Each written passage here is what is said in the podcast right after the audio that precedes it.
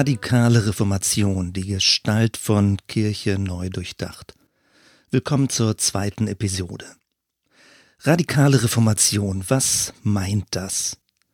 In der heutigen Folge geht es um einen groben Überblick, es geht um den Zeitraum, es geht um die Regionen, wo sich das bewegt hat, also das Wann und das Wo.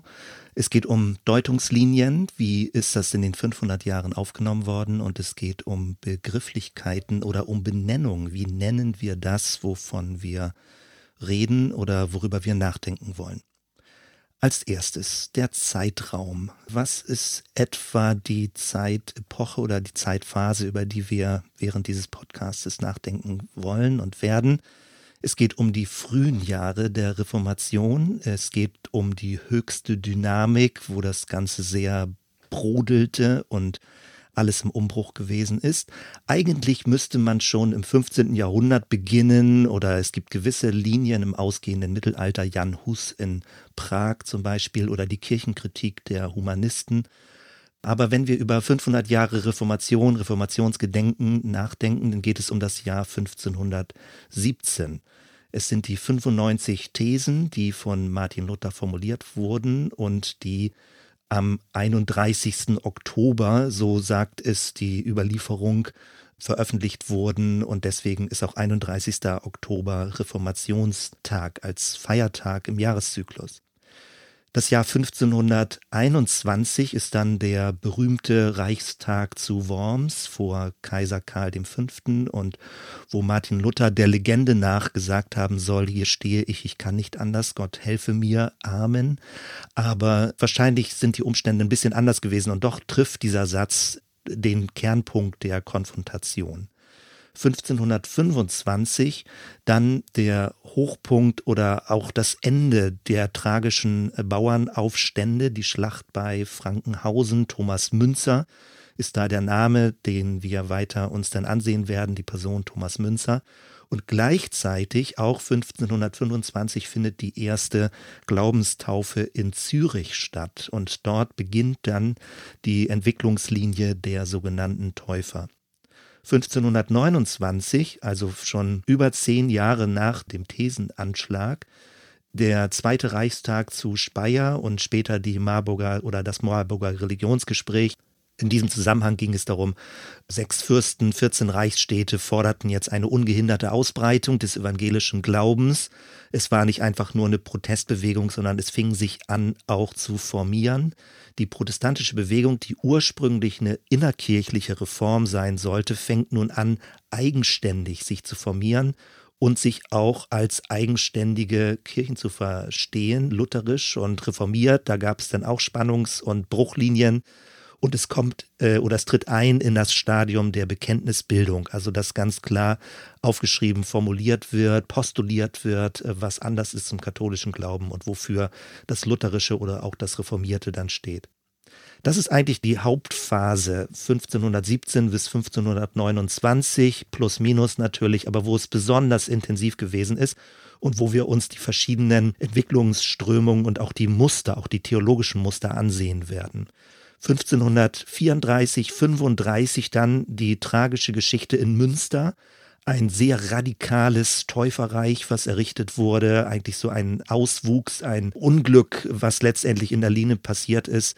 Und das ist dann zur Vorlage geworden für viele spätere Verurteilungen, dass die Täuferbewegung abzulehnen wäre. Man muss es aber differenzierter sehen. 1540 in den 40er Jahren, in den 50er Jahren ist dann die bekannte oder berühmtere Person Menno Simons, woraus später die Mennoniten entstanden sind oder wonach die Mennoniten eben benannt wurden, eine ganz frühe Täuferbewegung, die bis in die heutige Zeit sehr spannende Akzente setzt schauen wir uns als zweites die Regionen an, wo in welchen Bereichen spielt sich das Reformationsgeschehen ab. Zu der damaligen Zeit gab es das Heilige Römische Reich und das war sehr breit über Europa verteilt, Frankreich, Deutschland bis hin nach Polen, Schweiz, Österreich, Tschechien, also ein breites Gebiet. Und über diesem Gebiet lag so etwas wie eine Reformatmosphäre. Ähm, das hängt mit verschiedenen Faktoren zusammen. Es war sowas wie ja, wie könnte man das nennen, wie eine wabernde Bewegung, etwas schwelte, etwas brodelte und es äh, entstand sowas wie ein Flächenbrand. Die Zeit war reif für Veränderungen. Wittenberg ist bekannt äh, mit dem Namen Martin Luther verbunden, Thüringen, Frankenwald mit dem Namen äh, Thomas Münzer verbunden, obwohl alle Personen auch immer umherreisten. Zürich ist verbunden mit den Schweizer Täufern, Straßburg, Martin Buzer, die Spiritualisten, da werden wir noch zu kommen, äh, sind dort stärker vertreten gewesen. Münster, die Täuferstadt, habe ich schon erwähnt, ein Reich Gottes radikal politisch auf Erden zu errichten. Emden ist später eine Stadt in äh, Niederdeutschland, wie man damals sagte, oder Norddeutschland in Friesland, wo die Täuferbewegung im nördlichen Bereich äh, als Zentrum, von wo aus sie sich ausbreitete, Böhmen und Mähren heutiges Tschechien äh, oder Slowakei, äh, die Hutterer, die dort dann Bruderhöfe ähm, entstehen lassen haben, auch aus der Täufertradition heraus. Also an ganz verschiedenen Zentren äh, gab es unterschiedliche Ausprägungen. Man muss sich immer vor Augen führen, es gab kein Internet, aber der Buchdruck war gerade neu und es wurden viele Traktate gedruckt, es wurden praktisch so Handschriften oder, oder Handzettel verteilt und so breitete es sich aus. Gucken wir uns als drittes den Bereich Deutung oder Deutungslinien, die Forschungsgeschichte an. Lange Zeit wurde der Begriff Schwärmer sehr abfällig verwendet und das hing damit zusammen, dass vieles Bekanntes über die Schriften von Martin Luther und auch mit der Brille von Martin Luther oder mit Philipp Melanchthon gelesen wurde. Und deswegen war Schwärmer ein Schimpfwort, sehr abfällig und es bezeichnete letztendlich alles, was ähm, nicht der Überzeugung von Martin Luther entsprach. Selbst Katholiken und Reformierte wurden mit diesem Wort bedacht. Letztendlich war das aber dann eine Geschichtsschreibung der Sieger, also aus der Perspektive derjenigen, die die Oberhand gewonnen haben.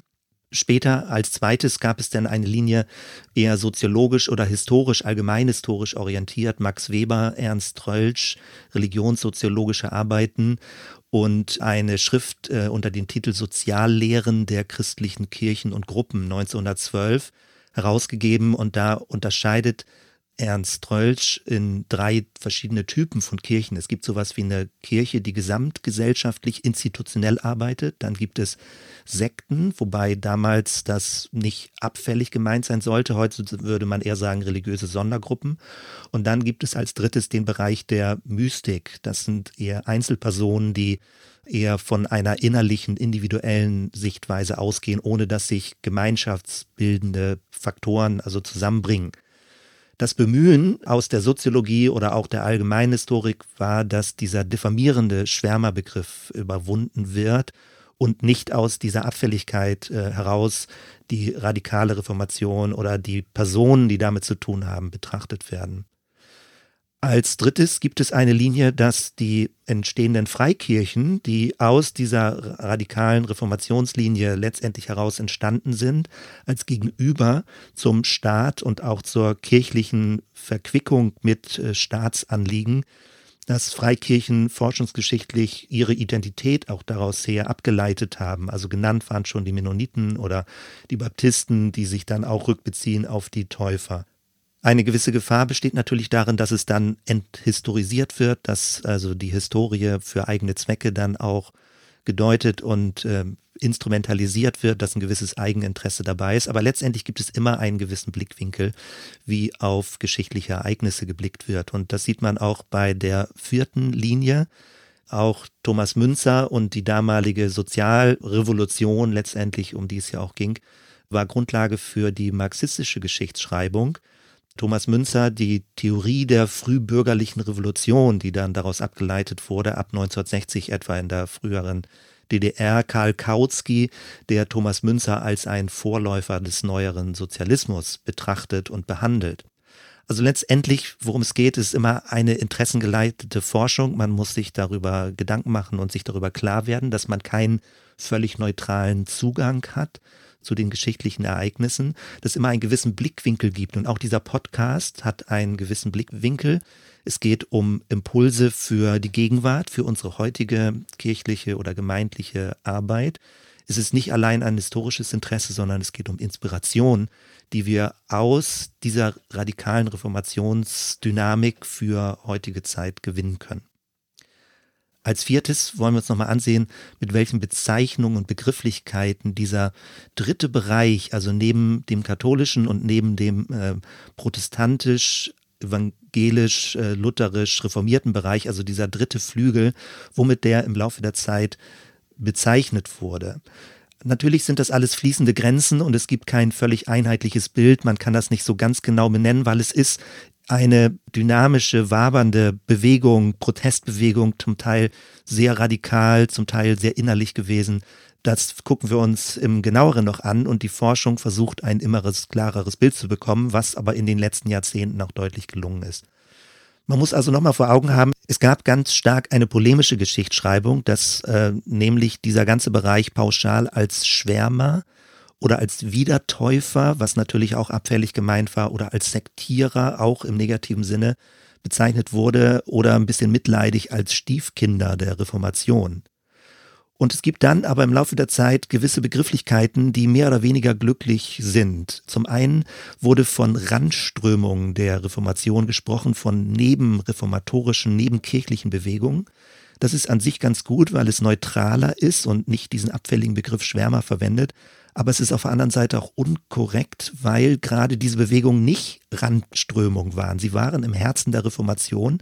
Sie waren mit im Ursprung und mit im Zentrum dabei Sie wollten genauso wie die anderen Reformatoren die alte Kirche erneuern. Also es ging noch spezieller darum, sowas wie eine apostolische Reinheit oder eine apostolische Ursprünglichkeit der Gemeinde, der Gemeinde Jesu Christi, der Kirche, eine messianische Gemeinde, wie auch immer man das nennen möchte, beschreiben und aufbauen.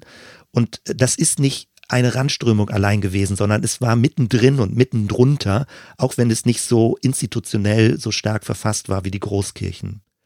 Eine zweite Begrifflichkeit, die ausprobiert wurde, auch in späteren Zeiten dann ausprobiert wurde, war der Begriff Nonkonformisten, also Leute, die nicht konform, die nicht einer Meinung waren mit dem Mainstream. Aber der Begriff Nonkonformist hängt davon ab, was er bedeutet, je nachdem, was für einen Bezugspunkt man hat. Luther war im gewissen Sinne auch nonkonform gegenüber der katholischen Kirche natürlich. Also es gab viele verschiedene Arten von Nonkonformismus.